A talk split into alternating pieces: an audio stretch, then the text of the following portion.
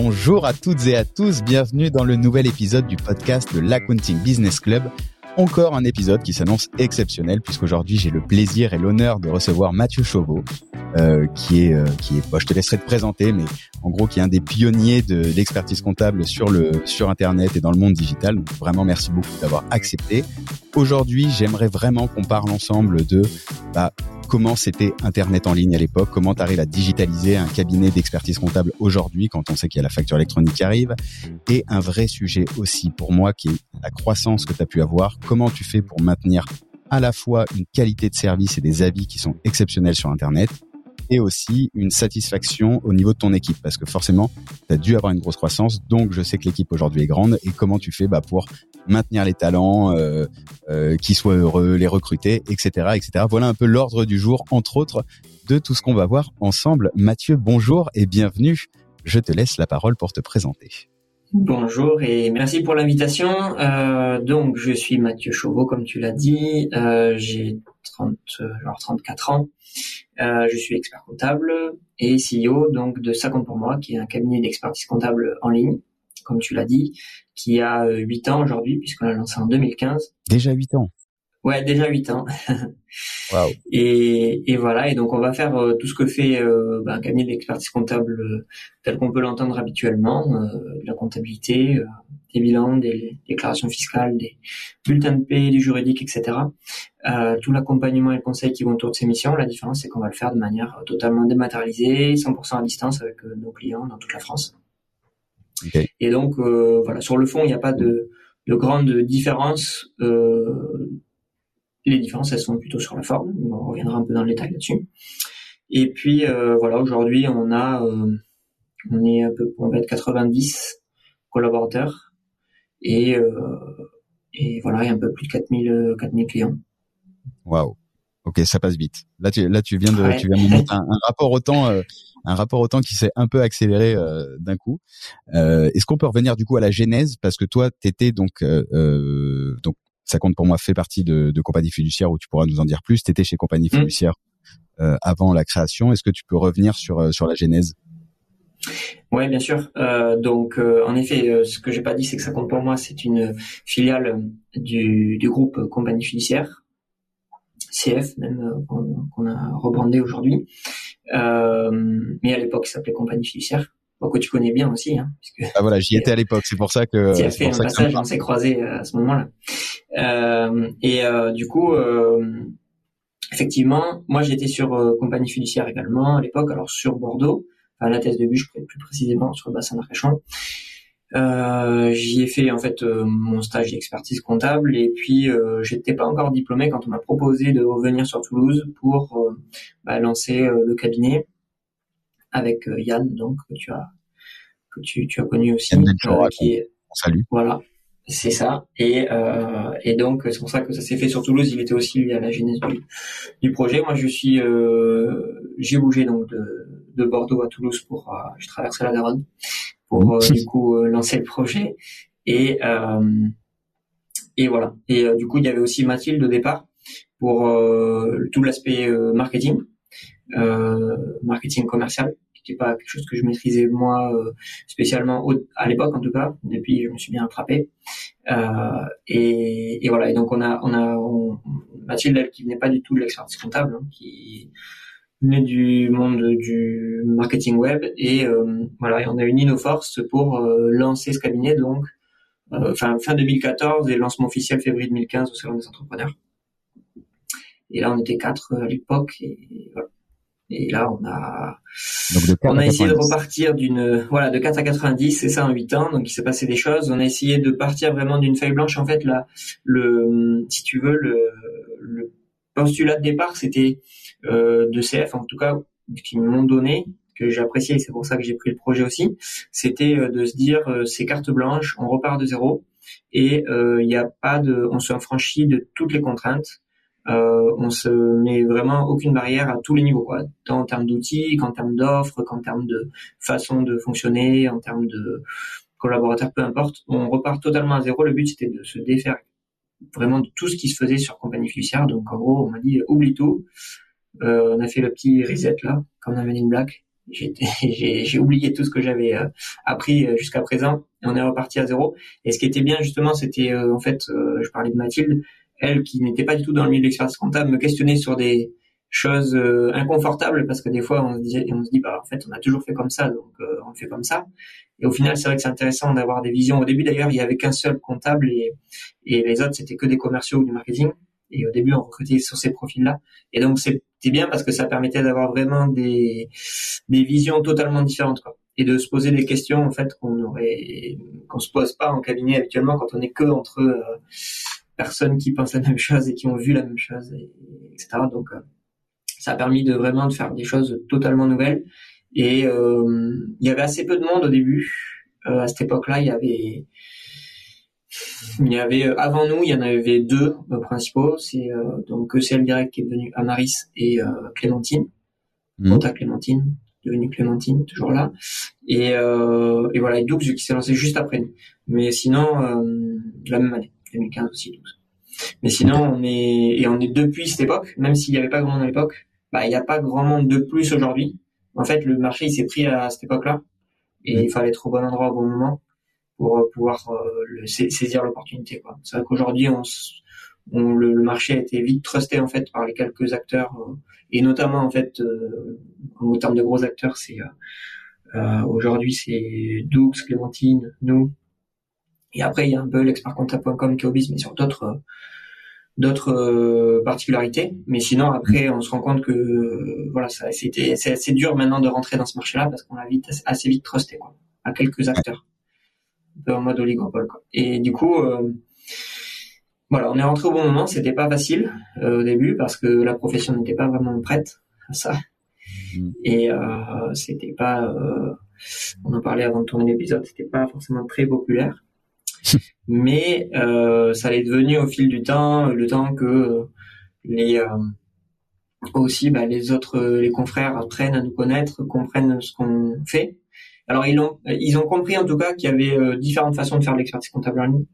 Euh, quand avant ils généralisaient. C'est-à-dire qu'avant ils partaient du principe que l'expert comptable en ligne c'était forcément donc low cost au sens euh, négatif du terme, euh, c'était pas de la bonne qualité, c'était que sur le prix, qu'il n'y avait pas d'accompagnement, pas de conseil, etc. Et ils ont compris qu'en fait il y en avait certains acteurs qui étaient là-dedans et qui existent toujours d'ailleurs. Je me demande encore comment, mais tu vois. Et ensuite, et ensuite, euh, et ensuite, ils ont compris que par contre, on pouvait quand même le faire différemment. Disons que nous, euh, la, différence qu'on avait peut-être avec d'autres, c'est qu'on est une filiale de compagnie fiduciaire. Donc euh, voilà, pour ceux qui connaisseraient pas, c'est quand même 20e, euh, enfin en tout cas top 20 des cabinets français. Donc voilà, qui donc un peu plus de 1000 salariés aujourd'hui, assez costaud. Donc les, les, confrères se disaient bon, si compagnie fiduciaire le fait, c'est qu'il doit y avoir une bonne raison. On avait Yann aussi, dont on parlait tout à l'heure, qui était quand même dans les instances aussi, et qui, euh, bon, pareil, euh, les confrères se disaient, bah au final c'est pareil, il va, enfin, il prêche la bonne parole de l'ordre, donc il va pas non plus faire quelque chose qui va contre le métier non plus. Donc petit à petit, ça a fait son chemin. Mais en 2015, c'était pas facile euh, ni pour, en fait, les clients, enfin les prospects euh, qui avaient soit déjà un confrère ou qui étaient en discussion avec un autre confrère, bah, ils avaient beaucoup de mal parce que les confrères nous, nous démontaient pour parler poliment.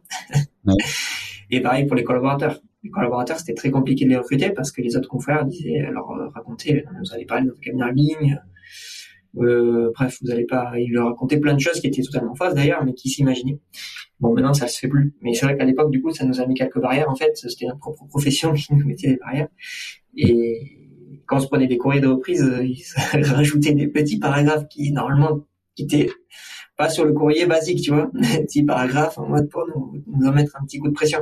Donc euh, c'est vrai que ça n'a pas été euh, pas été évident parce qu'en plus certains confrères ont récupéré des fois un dossier et puis en fait ben, ce dossier connaissait un autre euh, une autre connaissance à lui dans le même cabinet. Donc il lui en parlait en disant ouais c'est cool viens aussi là-bas. Donc il y a des confrères on a récupéré quelques quelques clients comme ça. Pareil pour des collaborateurs. Donc il y a eu quelques cabinets avec lesquels c'était un peu tendu parce que ont récupéré euh, des vagues de, de, clients de collab. Euh, mais bon, euh, ouais ouais c'est ça. Et maintenant ça va mieux. Euh, puis maintenant bon ils ont vu l'ampleur. Alors maintenant euh, ça peut poser d'autres problématiques parce que bah, du coup sur la place toulousaine notamment, bah, notamment en termes de collaborateurs, on, recrute pas mal, donc bah, on est en concurrence frontale avec des plutôt gros cabinets maintenant, type Big Four, etc. Et euh, là, c'est plutôt avec eux qu'il faut arriver à, à, batailler. Et là, c'est plus dur quand même. Mmh. Mais sinon, euh, ça, ça va dans l'ensemble. Maintenant, c'est bien rentré dans les mœurs.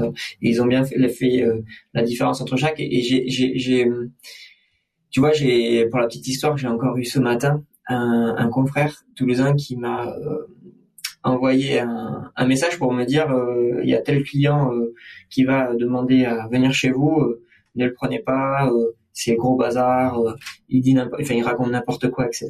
Donc tu vois, maintenant on est même dans le la dynamique vraiment inverse qui comprend bien. Et d'ailleurs, d'autres confrères aussi qui m'ont dit non mais c'est vrai que vous c'est différent parce que des fois j'avais des confrères sur LinkedIn euh, mm. qui, qui avait tendance à, à bâcher un peu euh, bah, soit l'expertise comptable en ligne, ou en tout cas euh, qui, qui s'en rapproche. Et il y a eu quelques fois où je suis venu pour commenter et puis on me disait ah non mais pas vous, je parlais pas de vous. Bah, je dis nous on est expert comptable en ligne donc euh, faut pas peut-être pas généraliser et puis et puis voilà traiter au cas par cas. Et... Euh, j'ai envie de rebondir sur, à ton avis, qu'est-ce qui, qu'est-ce qui fait qu'ils réagissaient comme ça, qu'ils ont un peu changé? Ce qui fait qu'il s'est réagissé comme ça à l'époque, c'est que c'était nouveau, euh, tout simplement, et qui, et, bon, comme tout en fait, c'est quelque chose qui est nouveau, qui euh, ne fait pas comme on a on a l'habitude de le de faire, donc mécaniquement, bah, ça fait peur. Après, c'est normal. Hein.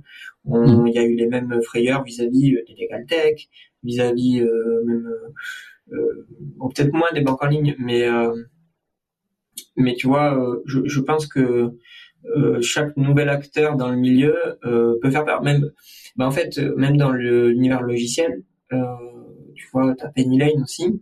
En fait, au début, avait plutôt tendance à faire, enfin, être critiqué par les cabinets et à faire peur. Quand plutôt maintenant, on ils sont plutôt en train de de soit adhérer totalement et, et, et l'utiliser, soit au moins se questionner à dire bon, on va quand même aller voir à quoi ça ressemble. Donc, je pense qu'il y a tu vois, tu as un peu la même chose avec Payfit, euh, mm. sur euh, en disant bah ils font ils font n'importe quoi parce qu'ils font ils font pas euh, la paye comme il faut comme nous on pourrait le faire etc mais en fait c'est juste que c'est pas comparable quoi donc euh, je pense que c'est c'est c'est ça qui a fait ça à l'époque et qui fait que bah, comme pour tous ceux que j'ai cités et même d'autres bah, au fil du temps on apprend à connaître et puis bon c'est un peu la courbe du changement classique que tu apprends dans les cours de management.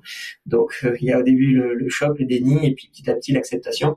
Quand tu arrives, à comprendre le, le, système et puis euh, tu arrives à comprendre que bon ben, finalement euh, les cabinets en ligne ben, ils te font pas de mal parce qu'en fait euh, nous on récupère peut-être enfin surtout nos nouveaux clients et la stat elle est super fiable depuis enfin super stable depuis 8 ans fiable stable euh, c'est qu'on a à peu près un quart de nos nouveaux clients qui, qui avaient un confrère avant donc c'est-à-dire que on va chercher principalement du nouveau marché. On détruit pas le marché euh, de proximité physique pour le, le, mettre en ligne. En fait. C'est juste qu'on s'adresse euh, on, a une nouvelle offre qui, certes, ok, 75% aurait pu aller dans des cabinets de proximité physique, mais en tout cas, les clients ont toutes les cartes en main pour pouvoir choisir l'un ou l'autre, et c'est juste que chaque client va s'adapter.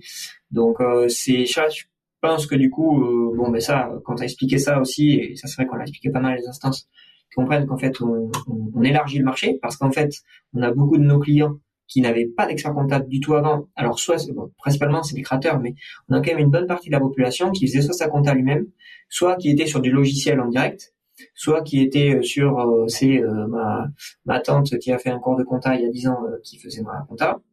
C'est pas les meilleures c'est pas les meilleures récupérations de contact qu'on a eu à faire euh, soit bon voilà en fait tu as toute cette population là qui aurait jamais franchi la porte d'un cabinet et que justement on vient apporter en fait dans le marché global de la profession et au final quand tu le vois comme ça en fait tu te rends compte qu'on fait grandir au final le marché global de la profession parce que tu vas chercher des, des clients qui t'auraient pas eu sur un cabinet de proximité physique parce qu'ils auraient soit pas osé franchir le pas euh, soit parce qu'ils n'avaient pas la bonne image soit pour une problématique de prix donc certes, on va avoir nous euh, assez souvent euh, des prix, en tout cas pour une certaine catégorie de clients qui vont être moins chers qu'un cabinet de proximité physique, mais parce qu'en fait c'est tout simplement adapté à son besoin. Un cabinet de proximité physique pourrait tout simplement lui proposer. Il y a eu même des fois où on a eu fait des propositions et les gens nous ont dit ben, en fait c'est bizarre, c'est moins cher dans mon cabinet actuel.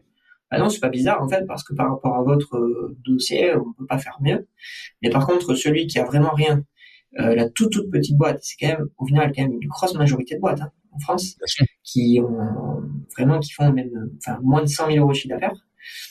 Euh, bah, eux, il faut tu veux pas leur dire dans un cabinet alors ça se fait de moins en moins, mais ce que moi j'ai connu en tout cas à, à l'époque, il y a 10 ans, c'était euh, dire euh, que bah, non, le ticket d'entrée c'est, euh, je sais pas, 3000 balles, et mmh. que tu fasses 50 000 de chiffres ou 300 000, ben, en fait c'est un peu mon ticket d'entrée minimum parce que je vais devoir payer telle chose, parce que je vais devoir faire aussi ton dossier, même si tu n'en as pas besoin, mais je vais devoir saisir toutes tes factures, etc., etc.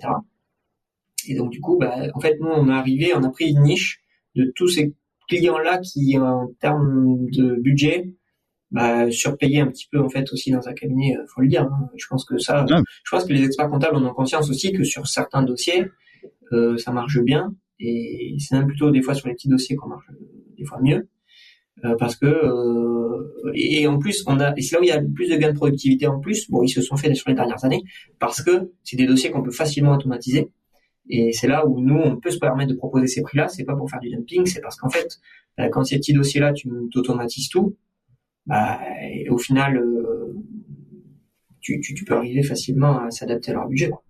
Ouais, ça tourne bien après, quoi. T'as as dit, as dit plusieurs choses intéressantes euh, et qui me semblent super importantes de, de juste reformuler. C'est que en huit ans, t'as vu les choses vraiment évoluer. T'as été critiqué au début, tout le monde t'a regardé euh, en te montrant du doigt ou en montrant les cabinets en ligne du doigt. Parfois, ça se fait encore du coup euh, aujourd'hui, alors que en soi, tu as des acteurs de qualité qui font du travail de qualité et qui éduquent un marché Et, et c'est intéressant de se dire que ça a mis huit ans, euh, peut-être un peu moins, mais, mais dans l'idée, comme il y a encore parfois des postes qui critiquent, c'est, c'est, c'est, c'est dans l'idée, c'est que c'est encore comme ça.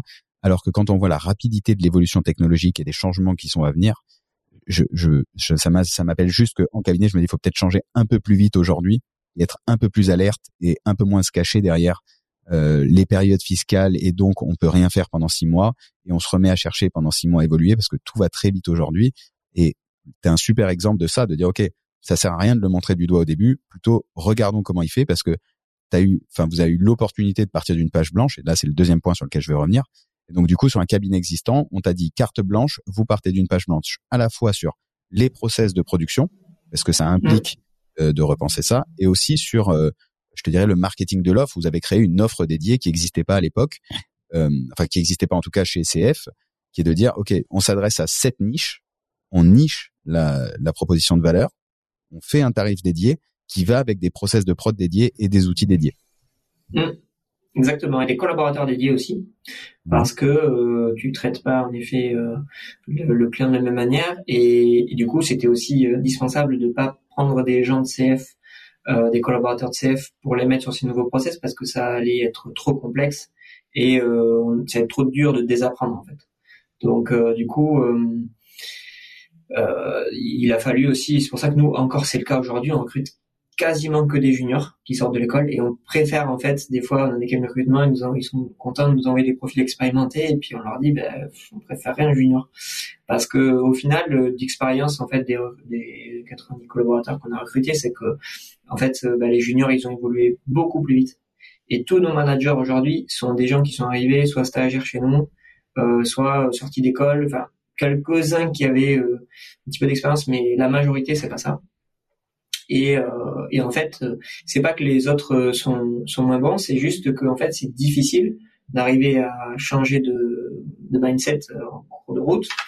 Alors qu'un junior qui sort de l'école et tu lui dis mais en fait c'est comme ça et c'est pas autrement, c'est beaucoup plus, il intègre beaucoup plus facilement et du coup quand il a cette, quand il a ce réflexe en fait de pouvoir automatiser toutes les tâches qu'il va pouvoir automatiser, quand il a ce réflexe de se dire euh, je, je, enfin voilà c'est de dire que en fait sa valeur ajoutée va se situer dans l'accompagnement au client. Quand il a ce réflexe de euh, d'avoir en priorité euh, répondre à ses clients, en enfin bref, le réflexe de tout dématérialiser. Bon, ça fait des, des automatismes en fait qui, qui pour la suite après sont des bases indispensables pour évoluer. Et du coup, c'est vrai que c'est pour ça que nous, en tout cas, on recrute aussi beaucoup de juniors pour ces raisons-là. Et je sais plus du tout ce qu'on voulait dire à la base. Oui, moi ce que je voulais, enfin, je, oui, ce que je voulais rajouter, en remarque là, ce que, sur quoi tu m'as fait penser, ce que, ce que tu as dit, c'est que CF aussi euh, n'était pas, euh, enfin, euh, si tu veux, même si ça veut paraître contradictoire avec ça compte pour moi, on n'était pas non plus en, on n'était pas non plus en, total on n'est pas totalement non plus reconnu au sein de CF. C'est-à-dire que ça a mis euh, du temps aussi au sein de CF à ce que déjà, ne serait-ce que tous les associés et ensuite tous les collaborateurs se disent ok, c'est euh, pas un truc, euh, c'est un truc sérieux qui va pas nous piquer notre boulot et qui va aller chercher des nouveaux clients et qui va pas piquer les clients de CF, etc.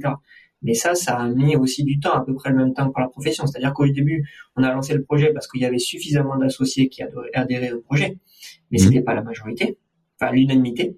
La majorité, oui, parce que si le projet s'est lancé, mais pas unanimité. Ça a mis du temps. Et euh, si tu veux, euh, parce que ben, la crainte de qu'on pique des clients de CF, euh, que certains que ça va, que ça donne une mauvaise image aussi du cabinet. Bon, et maintenant c'est l'inverse, ils ont plutôt tendance à mettre en avant. Euh, puis on l'a vu, on a fait une refonte de marque l'année dernière, euh, qui justement permet de vraiment mettre en avant toutes nos dimensions. Et quand on présente le groupe, on présente aussi cette dimension digitale. Et puis aujourd'hui, ben, on se, aussi il y a des clients qui fluctuent, mais naturellement parce que c'est l'associé d'un site qui va dire ah ben là j'ai une proposition pour vous qui sera peut-être plus adaptée d'aller sur 50 pour moi, etc. Donc ça a mis du temps, mais ça s'est fait. Euh, et mais c'était pas gagné non plus, tu vois, au CNCF au début. Ah Donc, euh, non. Comme quoi, même en euh, interne. ouais, ouais, ouais, même en interne. Donc, euh, donc du coup, il a fallu, euh, voilà, il a fallu un petit peu. Et puis après, en plus, le problème qu'il y avait, c'était qu'au départ, en plus, bon, on parlait beaucoup de nous en interne, parce que c'était vraiment le gros, gros projet. Bon, et toi, tu étais là en plus à cette époque, donc un petit peu, enfin, je pense pas. Si, j'étais là, justement. Ouais. Et, et, tu vois, en fait, un peu ce que je veux dire, je pense que de l'intérieur aussi, enfin voilà, on parlait beaucoup de ça pour moi parce que c'est un gros projet, etc. Et euh, du coup, ben, je pense que les autres sites se sont dit euh, bon, euh, ouais, ok, super, mais aujourd'hui, ce qui nous fait gagner de l'argent et puis et ce qui nous, enfin, fait tourner la boutique, c'est le cabinet proximité physique. Donc, il faut se concentrer quand même là-dessus. Bon, c'est sûr que tu as toujours tendance à se te dire ça. Ouais. Bon, maintenant, aujourd'hui, c'est vrai que bon, ben, c'est plus le cas parce qu'on a un des plus gros sites de compagnie fiduciaire. Donc, hum. là-bas, c'est rééquilibré. Mais...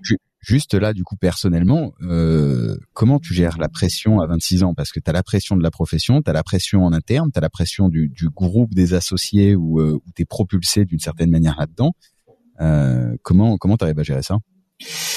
Ouais, ouais, c'est vrai que c'est une bonne question parce que tu vois, je, la dernière fois, c'était avec euh, échangé sur le podcast euh, avec Nicolas des Geeks du chiffre et euh, il me disait mais pour comment ça se fait qu'ils t'ont fait confiance enfin les associés d'un tel groupe euh, à 25 euh, 26 ans quoi. Et c'est vrai que ça si tu vois c'est un peu la même question pour moi c'est que je sais pas vraiment y répondre. Parce qu'en fait avec le recul que j'ai maintenant à l'époque ça me paraissait évident.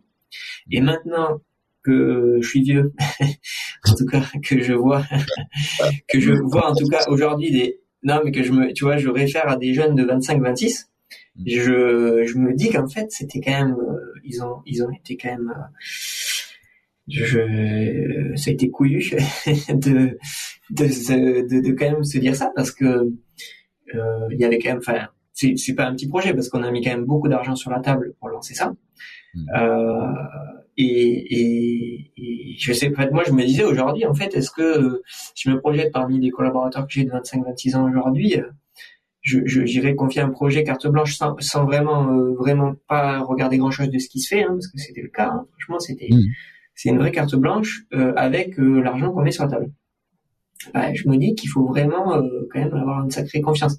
Donc bah, tant mieux parce que tu vois à l'époque je le réalisais pas et donc maintenant je le réalise.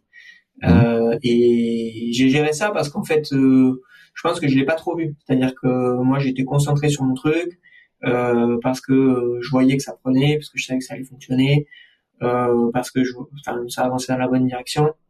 Et comme si tu veux j'avais cette liberté. En fait c'était un peu ça marchait dans deux sens, c'est-à-dire que comme j'avais cette liberté là, bah j'avais pas de pression parce qu'en fait si tu veux j'avais pas de pression non plus sur des résultats et sur des objectifs et sur des choses précises. Donc euh, si tu veux euh, c'est ce qui a permis aussi de se je pense d'avancer encore plus vite parce qu'en fait tu as eu des fois des projets comme ça qui ont, sont nés dans des cabinets euh, tradis. Bien sûr, a plein. Qui ont assez vite fermé parce que euh, en fait ben, ils ça arrivait pas assez vite les résultats et, etc et forcément si tu as un retour sur investissement très rapide euh, sur un projet comme ça ça fonctionne pas. Il faut le raisonner en, en se disant que c'est une source de c'est pour demain et pas pour de suite que c'est une source de bénéfice pour demain et pas pour de suite que euh, tu peux aussi euh, valoriser ton vivier de clients après plus tard parce qu'en fait enfin dans la valorisation globale du groupe parce que en fait ça te fait une certaine image parce que enfin bref il y a plein plein de choses qui font que si tu raisonnes trop court-termiste et trop héroïste court terme ça marche pas. Donc je pense que c'est aussi ça qui a permis que ça fonctionne. J'avais la liberté et qui a fait que j'avais peut-être euh, je dis peut-être hein, euh, moins de pression enfin pas de pression. J'ai pas le souvenir d'avoir eu de la pression en tout cas euh, en toute honnêteté. Waouh. Franchement non non chapeau parce qu'avec avec toutes les montagnes qu'il y a eu à déplacer euh, c'est beau de pas avoir eu la pression, euh, de pas l'avoir senti. Ouais, après on avait une belle dynamique interne, si tu veux aussi, tu vois. Euh, tu vois de la culture en introduction de la boîte, en fait, elle s'est faite un peu naturellement dès le début, et je pense que si tu veux, les, les, les choses se sont faites un peu naturellement, et, et ça a permis d'avoir une émulation collective, quoi. Et on, on, revient sur la culture après. Je veux, je veux juste finir sur cette passe euh, digitale. Comment, à ton avis, sans aller jusqu'à créer un cap digital, parce que voilà, tu pars d'une page blanche, euh, tu vas totalement innover dans l'offre. Euh, comment un cab aujourd'hui peut arriver à créer, ou est-ce que un cab euh, peut arriver à créer son offre digitale en interne, sans avoir à recruter une nouvelle personne euh, qui serait dédiée pour mmh. C'est pas évident. Hein. C'est, je pense que c'est possible, mais c'est c'est vraiment pas facile parce que en fait, le problème qu'il va y avoir après derrière, c'est que tu vas avoir euh, deux typologies de clients qui vont cohabiter en interne. Et donc, il va savoir, il va falloir savoir gérer ces deux typologies de clients différents. Leur, euh, c'est pas s'adresser à eux de la même manière. Et donc, il va falloir segmenter. Et quand au début, tu n'en as pas beaucoup, bah, c'est dur de segmenter. Et en fait, moi, je le vois parce qu'en fait, je nous, on a fait euh, l'expérience à l'inverse. C'est-à-dire que hum, aujourd'hui, en fait, on a des clients aussi qu'on a en, euh, alors si voilà, on s'adresse à un public comptable principalement, qui vont comprendre de quoi je parle. on a des clients aussi qui sont en comptabilité d'engagement aujourd'hui. C'est-à-dire que nous, par euh, par défaut, on fait de la comptabilité donc de trésorerie. Alors de la trésorerie, pas dans le sens recette dépense, dans le sens euh, réel simplifié. Donc c'est-à-dire possible jusqu'à 250 000 de chiffre d'affaires pour les prestats et, et 850, j'arrondis, hein, je sais plus les chiffres exacts, 850 pour les ventes de biens.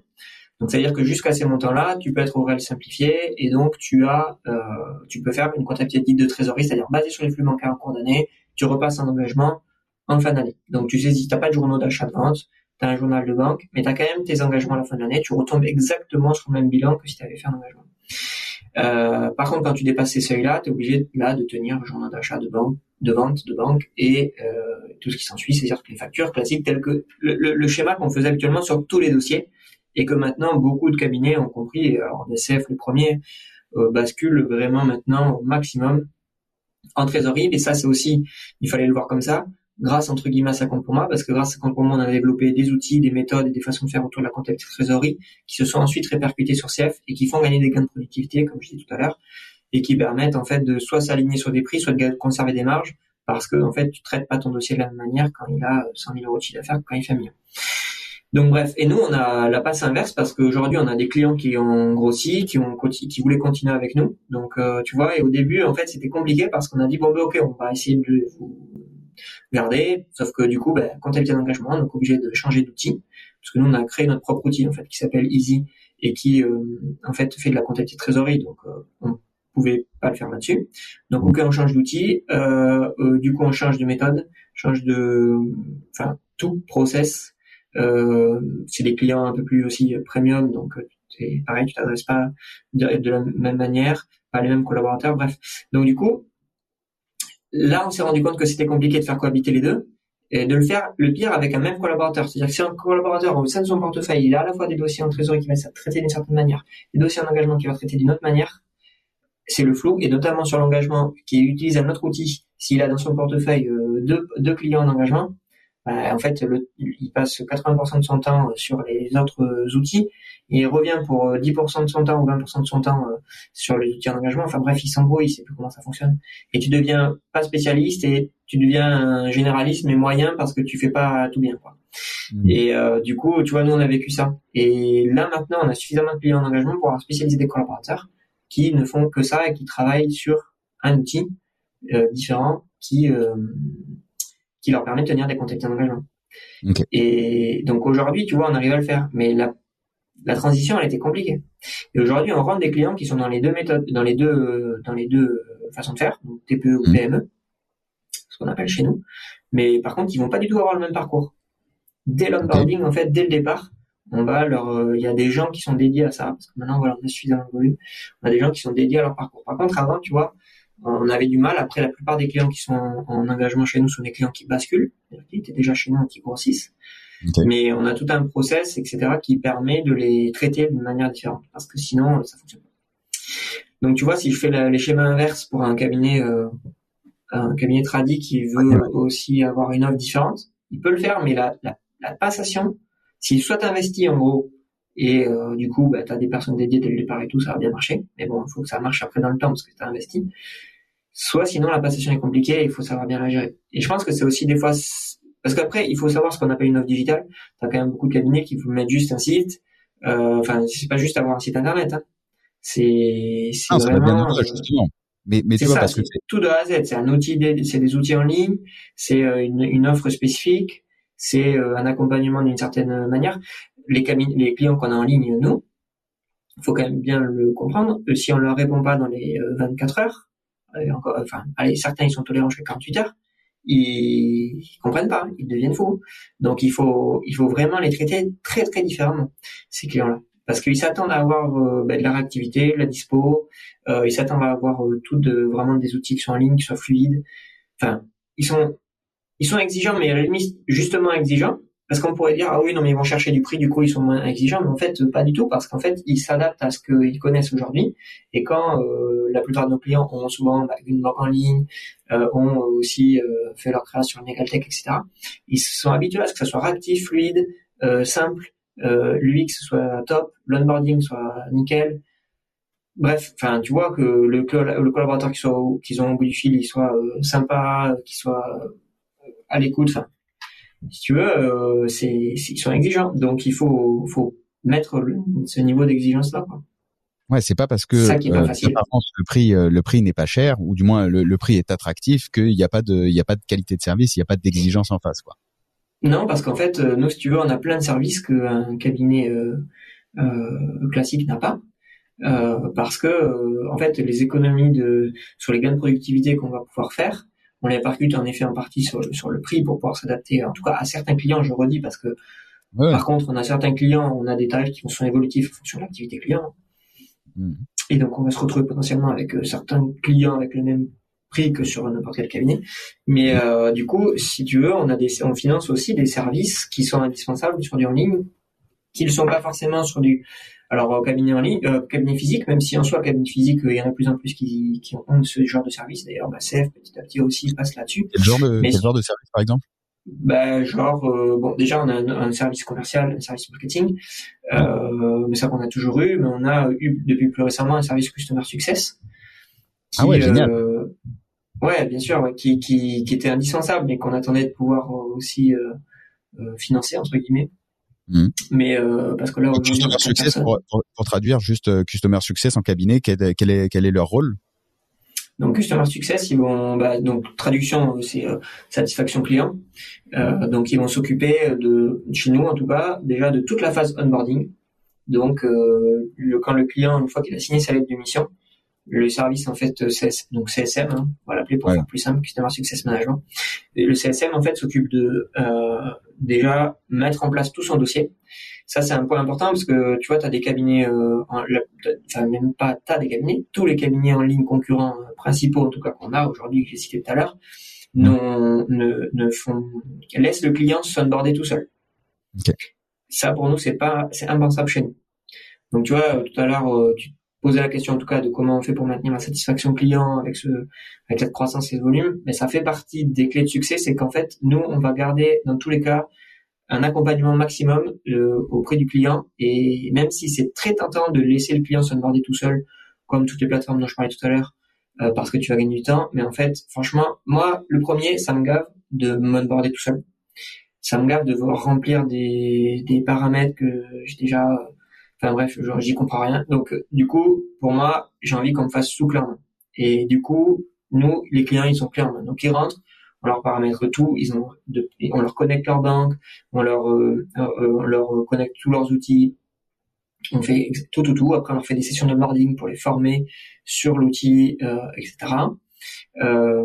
et on, on leur fait aussi des petits rendez-vous de démarrage pour savoir si tout est clair pour eux, pour savoir si tout se passe bien, s'ils ont des questions, etc., etc et ils vont rester en fait dans le dans en onboarding pendant tout le temps où les clients sont pas encore prêts, c'est-à-dire que le collaborateur comptable prendra le relais que quand tout est carré, c'est-à-dire que tout est bien paramétré, que les flux remontent bien, que euh, le client nous a envoyé par exemple s'il a un, bilan N-1 qui nous a envoyé N-1, qu'on a bien les connexions avec euh, les impôts, bref, que tout soit nickel et ça en fait on explique au client quand il rentre, on dit d'abord on va se mettre tout nickel sur les bases et quand toutes les bases sont bonnes, que tout roule, après on vous met en relation avec votre collaborateur comptable, et puis après ça va rouler tout seul.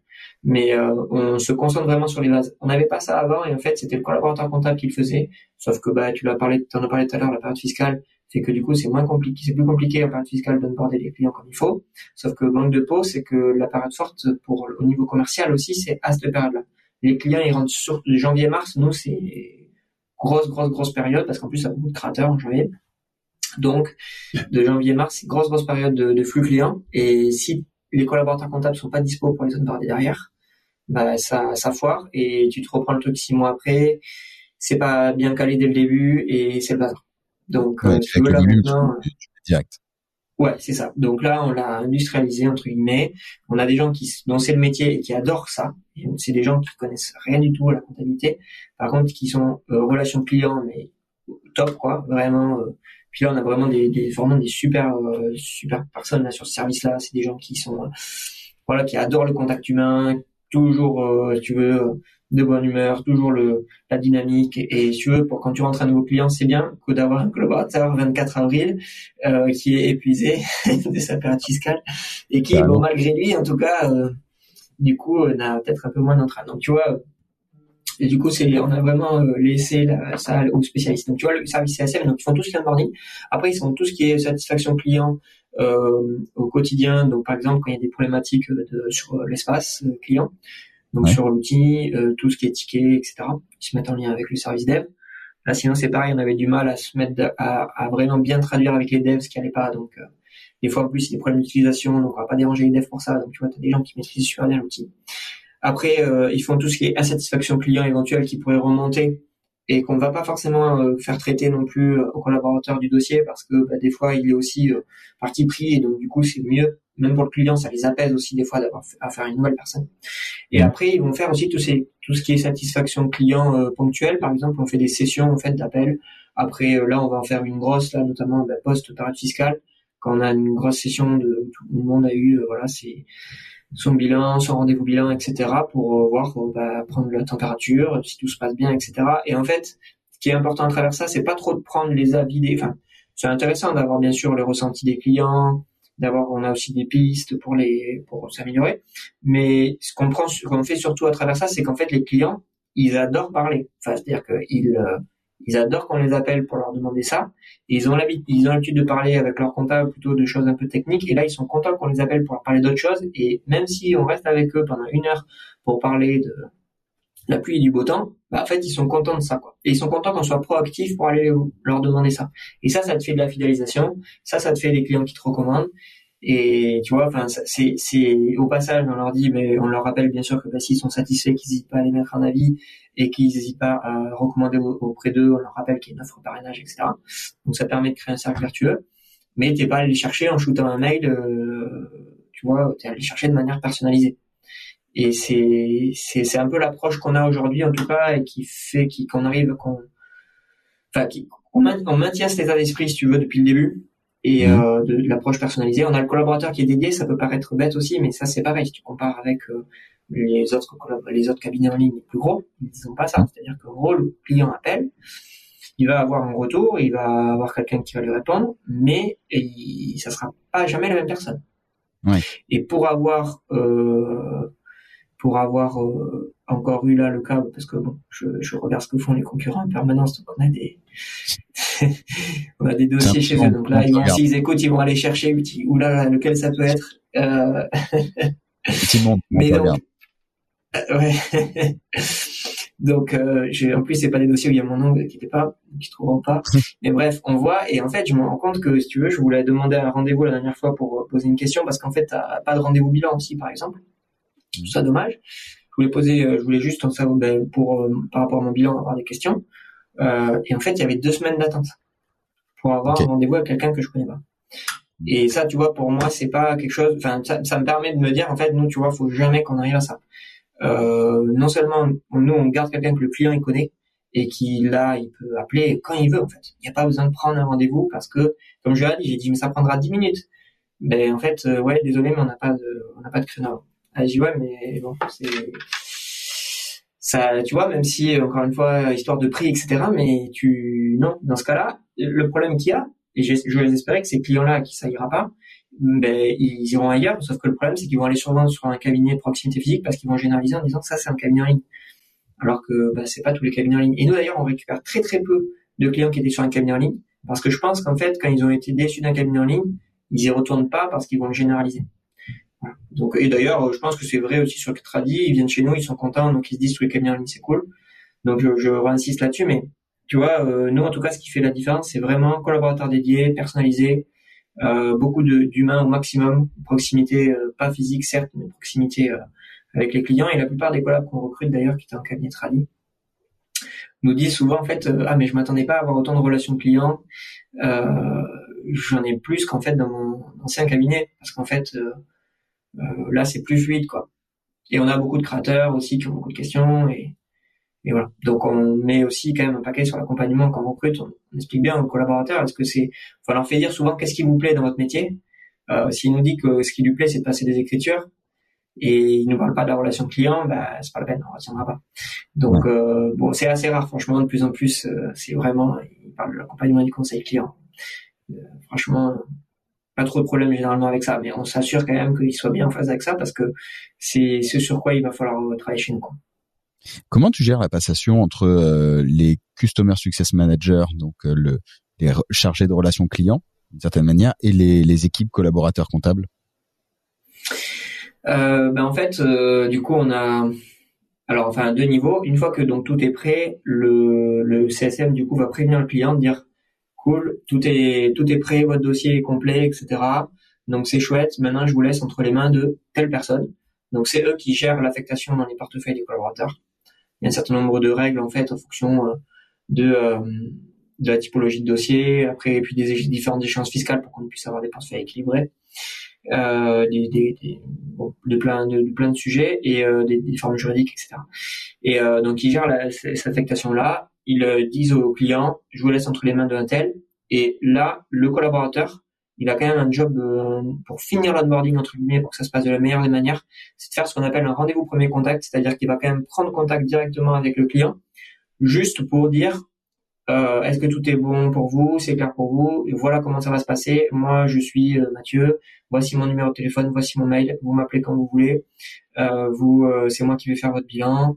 On leur fait un petit rétro-planning de comment ça va se passer. bref, on leur explique deux trois trucs techniques Mmh. qu'on laisse aux collaborateurs comptables, des trucs un peu basiques, mais c'est vrai que nous, comme on a beaucoup de créateurs, il faut leur rappeler de leur dire euh, bah, comment ça fonctionne les deux frais, comment ça fonctionne euh, les ICA, est-ce qu'ils ont, ont, besoin d'une caisse, comment ça fonctionne, si euh, est-ce que au niveau du juridique aussi, bref, on leur rappelle un peu toutes les quelques bases. Que là, on laisse mmh. au comptable vraiment parce que on préfère que ça soit si le client rentre avec des questions là-dessus, que ce soit super précis et on ne prend pas le risque entre guillemets que les CSM euh, puissent partir sur des trucs trop trop précis, même s'ils partent, ils, eux ils évoquent des, choses assez générales au début, mais voilà. Donc euh, le, le rendez-vous pré-contact du collab reste et permet parce qu'il a toujours existé celui-là. Sauf qu'enfin avant il faisait tout en fait, il faisait la présentation de l'outil, etc. Et on a découpé en deux en fait depuis qu'on a le service CSM depuis deux ans. On a découpé en fait le onboarding en deux. Et donc le collab ne garde ne garde plus que cet aspect-là et, euh, okay. et pose éventuellement des questions, c'est des questions sur le dossier parce que euh, voilà sur l'activité. et, et le, le, le pôle CSM, il discute un peu avec le, les, les collabs? Il y a un job d'équipe ou quoi? Bien parce sûr. que je... Ouais. Ouais. ouais, bien sûr, bien sûr, ils sont en relation euh, toute la journée ensemble, en tout cas. Il y a un tableau de suivi, euh, enfin, qui nous permet de suivre en fait, bah, justement, euh, toutes ces, les étapes qui ont été euh, menées, d'avoir toutes les infos. Dans notre CRM, en fait, on a aussi toutes les infos qui sont nécessaires, qui sont déjà aussi mis dans le dossier annuel. Bref, il y a, y a, tout ça. Et quand il y a le transfert, le CSM mhm. fait un petit récap au collab pour lui dire s'il y a des particularités. Super intéressant. Franchement, je crois énormément au, à la fonction de CSM en cabinet et là pour le coup même dans les cabinets, même dans, dans, tous les cabinets quoi. C'est indispensable pour remettre l'humain au cœur. Et là, il n'y a pas d'histoire de digital physique, petit, gros cabinet et tout? Pour moi, même un, alors enfin quand je dis petit cabinet, en tout cas, il y a déjà quelques collaborateurs, euh, peut-être pas euh, voilà, comptable qui est tout seul, il fait, tous les rôles, mais mais mais c'est super important parce qu'en fait souvent c'est un peu tout le monde qui le fait. Du coup, un peu tout le monde se renvoie la balle, un peu tout le monde le fait plus ou moins bien, et en fait, au bout d'un moment, ben, le client il s'y retrouve pas, et euh, ou alors il a l'habitude de tout demander à l'expert comptable, et c'est l'expert comptable qui se retrouve noyé. Donc en fait, il euh, faut aussi, en tout cas, que les experts comptables aient euh, le et je pense que maintenant ça évolue bien aussi là-dessus, mais et la volonté de déléguer quand même aussi un certain nombre de choses. Mais euh, mais nous c'est ce qu'on fait, hein, parce que typiquement aussi on délègue la fonction commerciale qui est souvent faite aussi par l'expert comptable. Mais nous on a des chargés d'affaires dont c'est le métier qui font ça très très bien et qui se chargent eux de contacter les prospects et signer des missions sans avoir de connaissances, mais c'est pas nécessaire en fait. Quand tu as ton offre qui est bien calibrée en soi. Exactement. Donc c'est vrai que toutes ces fonctions en amont, en fait, as quand même voilà la fonction market qui permet d'avoir des prospects, la fonction euh, commerciale qui permet de transformer ses prospects en clients, fonction CSM qui permet de vraiment bien accueillir tes clients, t'assurer que tout va bien. Et après, tu passes au métier, donc avec comptage juridique social. Mais euh, il y a une, phase d'amont qui est importante tu m'emmènes justement sur la phase la phase recrutement, la phase euh, comment tu fais pour passer de de deux voire quatre euh, il y a huit ans à 90 euh, aujourd'hui sur des fonctions en plus dont on n'a pas l'habitude de recruter en, en qu'on n'a pas l'habitude de recruter en cabinet. Comment quelles sont tes astuces? Comment tu gères ça? Hmm. bah Après les fonctions autres que techniques, c'est facile à recruter, j'ai envie de dire. Ah ouais, tu trouves? Franchement. Bah ouais, je trouve franchement, enfin par rapport à la tension qu'il y a sur la métier, sur le sur la compta notamment, parce que c'est vrai que juridique social ça va aussi, mm. mais euh, par rapport à la tension qu'il y a sur la compta où c'est vraiment euh, ça, et je pense que tout le monde le le sait, c'est extrêmement compliqué. Mm. C'est vrai qu'on a un peu tu jettes une pièce à chaque fois que tu fais une offre en fait, hein, parce que tu jettes une pièce en l'air et puis après t'attends qu'il te rappelle et tu vois si c'est pile ou face. Franchement, c'est vraiment ça maintenant parce que ça se joue tellement à des détails, quand même, même ils sont convaincu par de venir chez toi. Mm. Euh, des fois, c'est vraiment des micro détails qui vont faire que bah non parce que c'est ça c'est plus proche de chez moi ou ça. Enfin, on en vient à des trucs où en fait le, recruteur n'est plus du tout en position de force. On doit tout faire pour se vendre et en fait le candidat est en position de force, il le sait. et euh, voilà, donc ça fait monter aussi clairement les enchères. Mais mais bon, pour revenir en tout cas sur les autres métiers, après je reviendrai sur la compta, mais sur les autres métiers, franchement, je trouve que ça va parce que euh, peut-être, nous, on a plus peut-être une image aussi, euh, en tout cas, euh, peut-être pas de cabinet, plus d'entreprises, de start-up qui font qu'on arrive à attirer ces autres profils-là parce qu'ils sont intéressés par le, pas l'aspect cabinet, mais l'aspect euh, start-up entre guillemets. Et donc du coup, c'est pour ça que c'est peut-être c'est pas trop combiné, c'est peut-être plus compliqué pour un cabinet euh, plus classique, on va dire. Mm. donc sur les autres métiers, franchement, ça va. On n'a jamais eu trop de mal à recruter. Même euh, plutôt, on a des, même des beaux profils et assez facile. Euh... Tu as réussi à, du coup, dès le départ, installer, tu en parlais tout à l'heure rapidement, une, culture de boîte, quelque chose qui fait que les gens se sentent bien. Comment euh, comment t'as fait ça?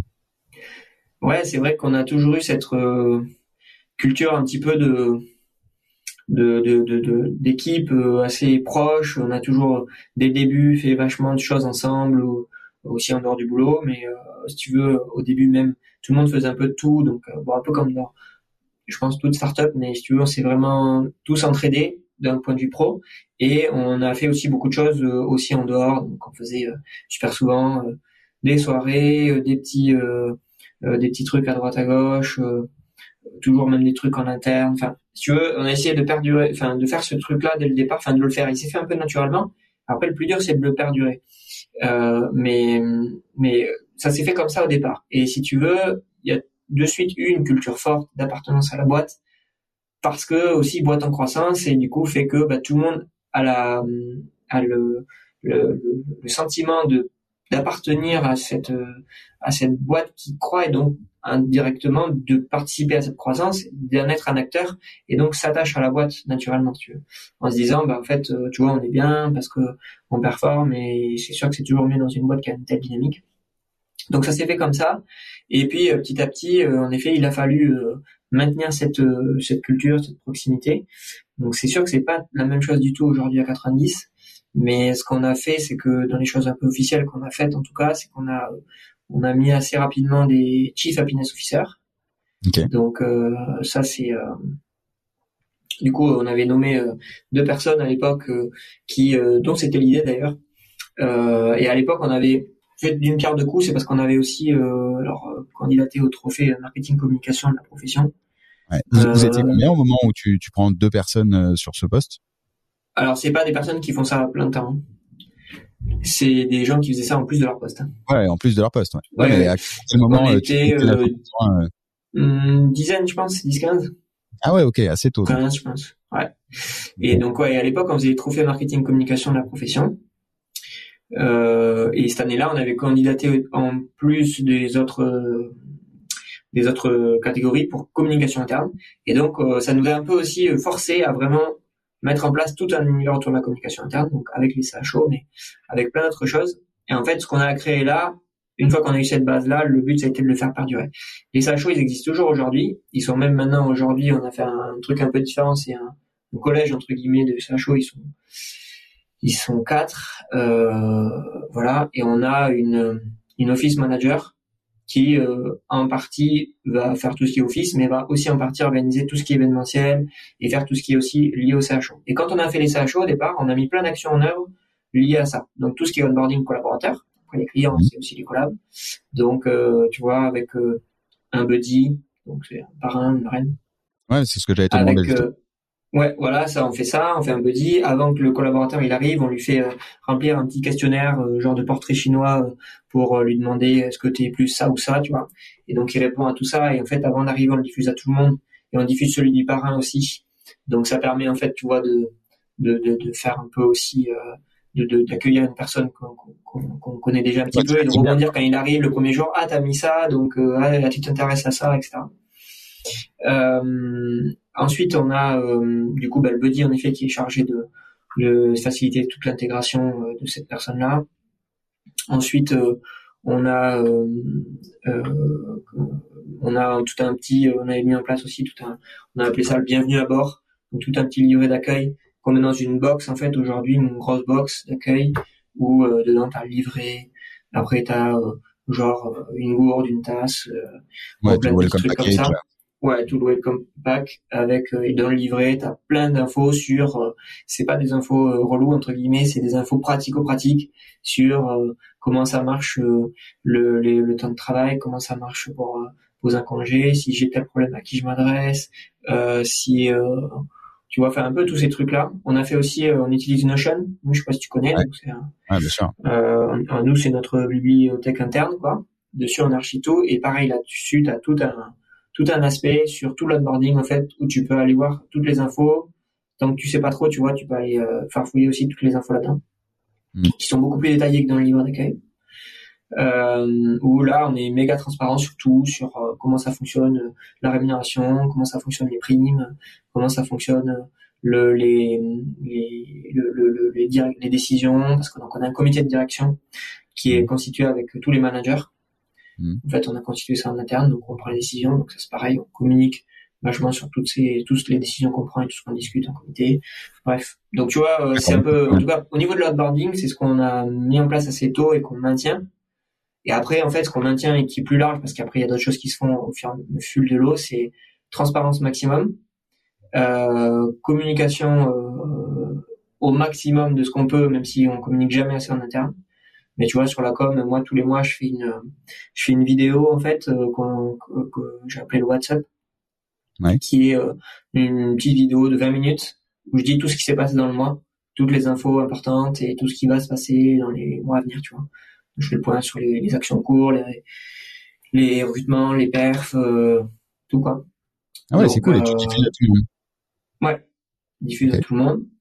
Euh, après, on fait deux séminaires par an où euh, pareil là on diffuse un maximum d'infos et après on fait des comités de direction dans tous les trimestres avec tous les managers et euh, où en fait on, c'est un comité pour prendre les on prend les décisions euh, donc on pilote avec Romain hein, parce que Romain c'est un associé qui euh, qui euh, dirige avec moi Mm. Ça compte pour moi aujourd'hui. Euh, parce Mathilde donc est partie depuis. Euh, et Romain lui est expert comptable. Euh, et euh, donc on voilà on prend on prend ces décisions là et qu'on partage aussi euh, voilà systématiquement. Donc j'en ai parlé tout à l'heure, tu vois au niveau de la REM, on a une grille de rémunération qui est publique entre guillemets. Ouais, que tout le monde connaît en interne, donc il n'y a pas de voilà. Déjà. Et en fait, c'est une grille dans, sur laquelle tu as des niveaux qui sont attachés à des compétences. Et en fait, à chaque entretien annuel, euh, le manager remplit les compétences euh, du, du collaborateur en accord avec lui, hein, en discutant, en disant, là, je pense que telle compétence, tu l'as validée ou non. Donc, il y a une trentaine de compétences en tout, à peu près. Et euh, quand tu as validé un certain, il faut valider un certain nombre de compétences pour passer tel niveau. Et donc, tu sais très bien, il n'y a pas du coup de sujet de, de, de subjectivité. Tu sais que pour avoir tel niveau, il faut telle compétence. Et donc, c'est factuel. Euh, mm. et objectif et c'est pas à la tête du client c'est pas parce que t'es une, un homme ou une femme parce que t'es noir ou blanc parce que euh, voilà. Euh, c'est c'est voilà c'est clair et euh, et c'est transparent et donc euh, bah tu sais que un tel qui a tel niveau gagne temps etc mais ça si tu veux on l'a on l'a on l'a mis en place assez euh, récemment parce qu'il fallait qu'on ait assez de recul aussi sur les choses. Mais ça permet en fait euh, de euh, après, il faut être enfin, quand tu recrutes, bah, il faut que tu t'adaptes à ta grille, donc euh, il faut te partir du principe qu'il aura telle compétence, donc c'est pas toujours évident. Mais on prévient les candidats et on leur dit bah, potentiellement, mais ils apprécient à la limite.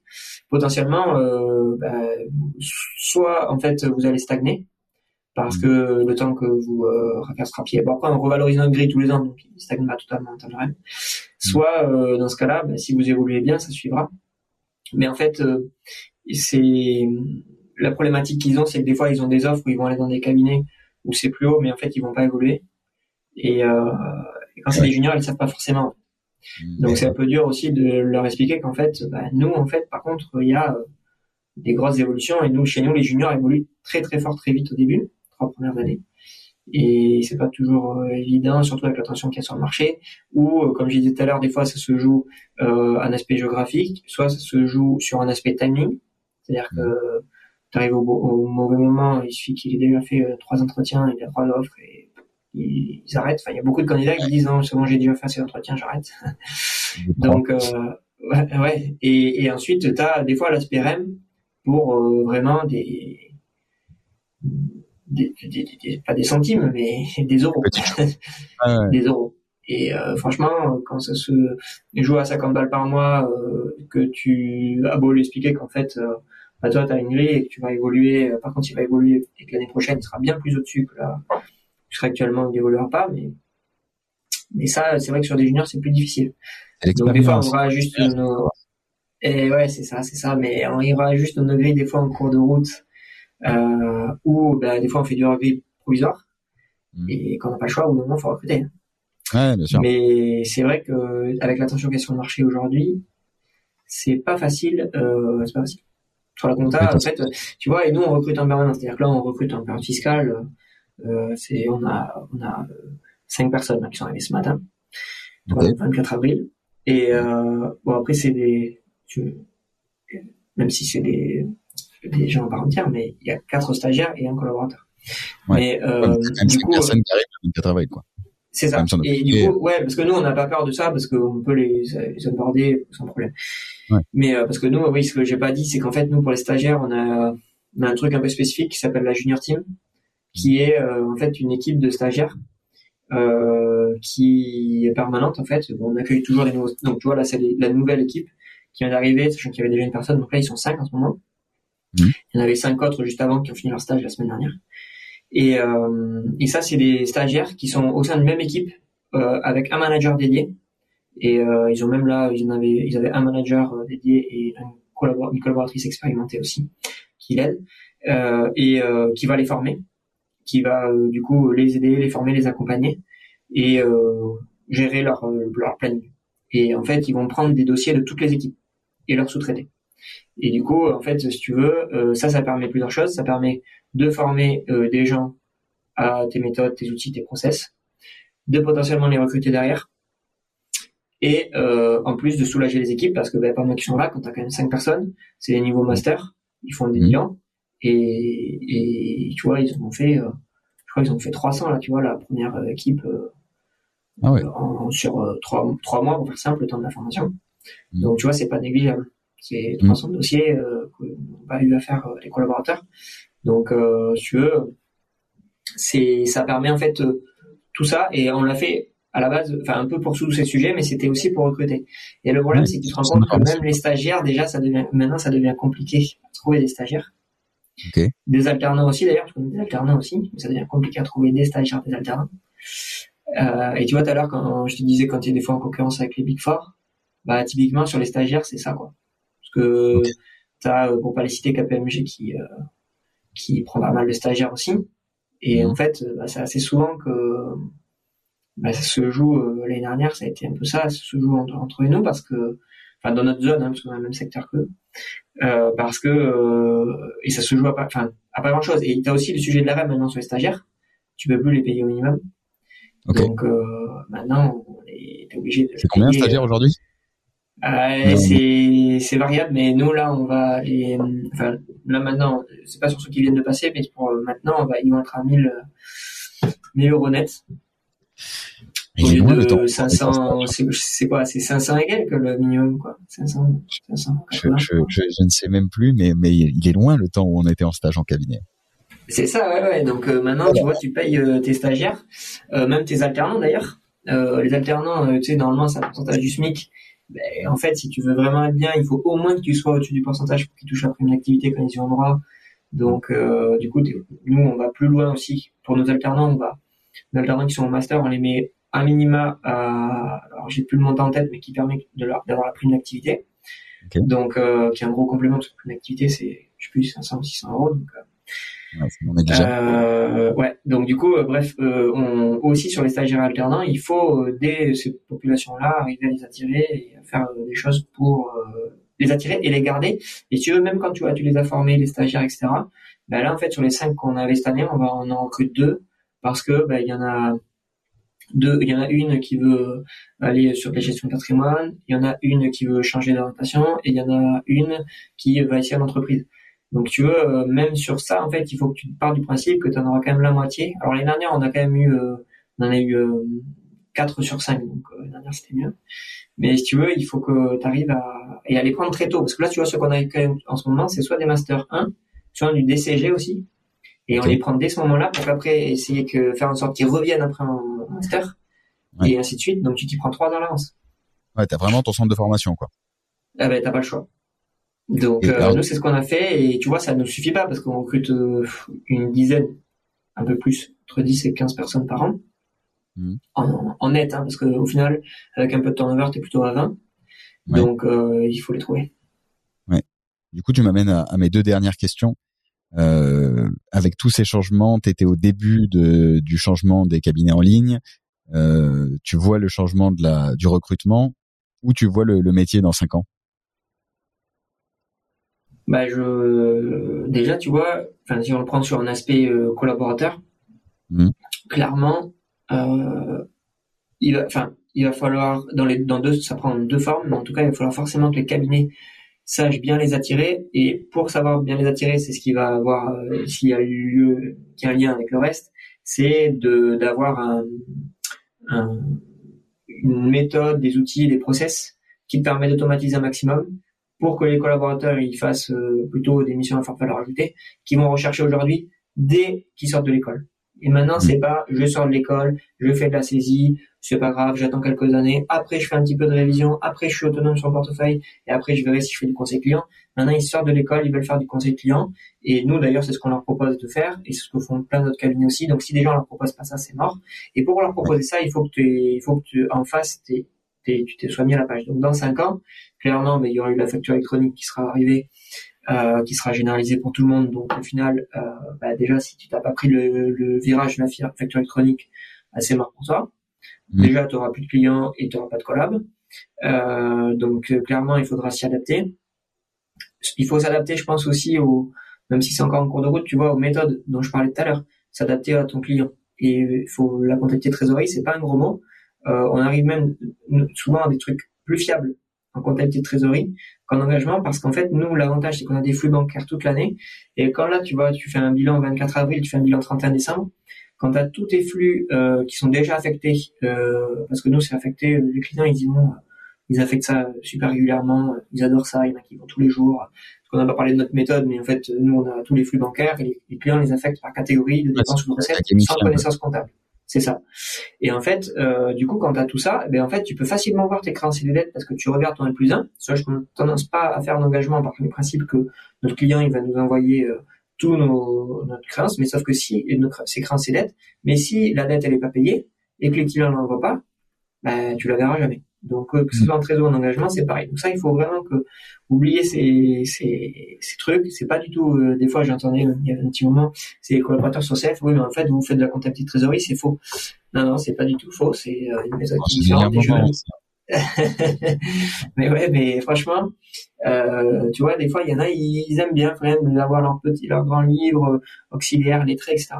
Et en fait, ça, faut s'en détacher. Donc, je pense qu'il faut s'adapter aux clients et nous, tu vois, sur le, nous, comme on a un trésor, la facture électronique, bah en fait, euh, tous les clients trésor vont pas nous toucher vraiment parce qu'au final, euh, bah, on se base sur des flux euh, et on demandera les factures comme on le fait aujourd'hui et euh, la facture. Euh, là où on aura un sujet pour les clients, c'est juste bien les conseiller sur une petite facturation ou autre. Mais, mais déjà, si tu t'isoles de tous tes petits clients qui sont ceux qui auront le plus de mal avec la facture électronique pour la mise en trésor, tu moins de problème. Euh, voilà. Et après, euh, sur les autres, euh, faut pas, voilà, faut pas hésiter aussi. tu vois, bon, on parlait de Penny Lane aussi tout à l'heure, où c'est des outils de ce style-là qui sont un peu nouvelle génération, qui fonctionnent vraiment très différemment. C'est aussi pour ça que des fois les cabinets ont du mal, parce que c'est pas du tout le même fonctionnement que ce qu'on a l'habitude de faire. Donc, faut pas hésiter aussi à se dire, ouais, mais en fait, ça, c'est un fonctionnement qui fonctionne, qui convient bien aux clients, donc ça nous, nous adapter. Et puis, ah, voilà, donc ça. Ouais. Pardon? C'est assez important aussi pour la suite dans les cinq ans à venir. C'est c'est important de s'adapter aux clients quoi. Et par rapport à tous les outils qui vont sortir, tout ce qui existe déjà, ok, bah je suis à l'écoute je vois comment ça marche, je vois comment je peux m'adapter au cabinet et, euh, et trouver le, mode, le, meilleur mode collaboratif. Ouais, et pas oublier qu'en fait euh, nos clients, euh, ça va pas rester éternellement ceux qu'on avait déjà il y a dix ans. C'est-à-dire que tout ça, souvent, moi je l'entends en tout cas assez souvent dire non mais mon client ça ça l'intéresse pas. Oui, mais ton client actuel. Mais en fait, si tu bouges pas, n'auras pas de nouveaux clients, sauf que ton client actuel il va partir au bout d'un moment, ça, ta population de clients va se renouveler. Et si tu n'as pas renouvelé ton offre, tes collaborateurs, tes outils, bah, c'est mort. Donc euh, du coup, faut anticiper euh, en fait la suite. D'où l'intérêt de bien aborder tes clients, de les fidéliser. Je pense que les clients, ils sont quand même assez, voire très fidèles à leur expert comptable, donc tant mieux. Euh, mais franchement, ils sont quand même de moins en moins, exactement. Et de moins en moins, de moins en moins fidèles, c'est sûr, mais de, de, de plus en plus d'humains. Pour rebondir sur ce que tu disais, c'est vraiment ça. Tout ce que tu mets en place, c'est pour mettre de l'humain dans un cadre digital, mais tu mets de l'humain et ça doit être pareil dans tous les cabinets. Quoi. Ouais, parce qu'en fait, si tu veux, avec le Covid, ça a permis de montrer. Euh, nous, on a quand même bien, euh, on a changé de vitesse hein, quand même depuis le Covid. Et les, clients, en fait, ils se sont dit, au final, bah, je suis dans un cabinet de proximité physique. Et ils se sont rendus compte pendant deux ans, au final, que bah ça changeait pas grand chose que ça soit physique ou pas, parce qu'en fait, ils se rendaient pas, euh, ils s'y rendaient pas physiquement, parce que ils avaient, enfin, tu vois, ils se sont dit, bah en fait, ça change rien que ce soit en ligne ou physique. Donc ils ont beaucoup basculé sur du en ligne et ils se sont rendus compte que bah, en ligne en fait ils avaient quand même la relation, certes en visio, téléphone, mail, etc. Mais qu'ils avaient réponse à leurs questions et que c'est ce qui les intéresse, surtout dans les grosses villes en fait. Donc euh, si tu veux, nous on a quand même la plupart de nos clients qui sont en Ile-de-France parce qu'ils n'ont pas envie de se déplacer. Donc il faut pouvoir leur proposer, sans être pour autant un cabinet en ligne, des méthodes qui font qu'ils n'ont pas besoin de se déplacer, tout en conservant cet aspect humain. Et ça, c'est pas du cabinet en ligne, c'est tous les cabinets. Ah ouais. ouais. Et c'est là, de le, as raison de le préciser, c'est vraiment pareil pour tout le monde. Dernière question, parce que je vois qu'on a déjà débordé. Euh, si tu avais une ressource, tu vois, euh, un livre, un blog, un podcast, une vidéo YouTube, un truc que tu aimerais partager qui, qui à toi, t'as pu t'ouvrir les yeux sur euh, bah, du management, enfin, ce que tu veux. Une ressource que tu aimerais partager, que tu aurais aimé connaître plus tôt. Euh... Hmm. Bonne question. Merci, je, euh, pour la dernière sans préparation en plus. Et ouais, c'est sans préparation du coup, la, preuve en direct. euh, bah franchement, euh, j'en ai pas là vraiment en lien avec. Euh... Ah si, il y a un truc qui est pas mal à la limite, comme on a parlé tout à l'heure de service client. Euh, j'ai bien aimé le, un livre qui est beau, très pratico-pratique, hein, mais du, de l'ancien CSM de Captain Train. L'obsession du service client. Ouais, c'est ça. Ah, Exactement. Super. J'ai ouais, plus le, mais la couverture est verte, je me souviens, voilà. Exactement, la couverture est verte. Et t'as raison, il est très pratique le livre. Très top. Et... Il y a plein de choses qu'on peut mettre en place dans les cabinets. Ouais, parce que eux, en fait, ils étaient sur du service, donc. Euh... Et euh, du coup, c'est très, ouais, ouais, très, très, très bien. Et, et, quand on a créé ça avec la euh, Anna, qui est manager du service CSM, je lui ai mis de donner le livre et je lui ai dit, euh, voilà, tu as toutes les bonnes bases là-dedans. Donc c'est vrai qu'il est bien, ce, il est bien ce livre. Ouais, il est très bien. Je mettrai, je mettrai la description. Euh, le, le, lien. Parmi d'autres, hein, mais voilà, c'est un truc pratico-pratique. Euh. Sinon, un livre ouais, que j'aime bien recommander des fois aussi en interne à des collaborateurs, c'est Ne me dites plus jamais bon courage de ah Philippe ouais. Bloch. Ah ouais. Et parce que quand, à chaque fois que j'entends en fait quelqu'un dire bon courage dans les couloirs ou au téléphone ou je sais pas, du coup je je lui parle du livre directement parce que je ne supporte pas cette expression et du coup euh, qui a tort à travers en fait et du coup euh, c'est vrai qu'il est top ce livre. En fait, il parle de toutes les petites expressions, euh, toutes les petites expressions du quotidien. D'ailleurs, petit, on fait partie, tu vois, expressions. Exactement, j'adore ces livres. J'adore ces livres. Tu me lances sur ça. alors.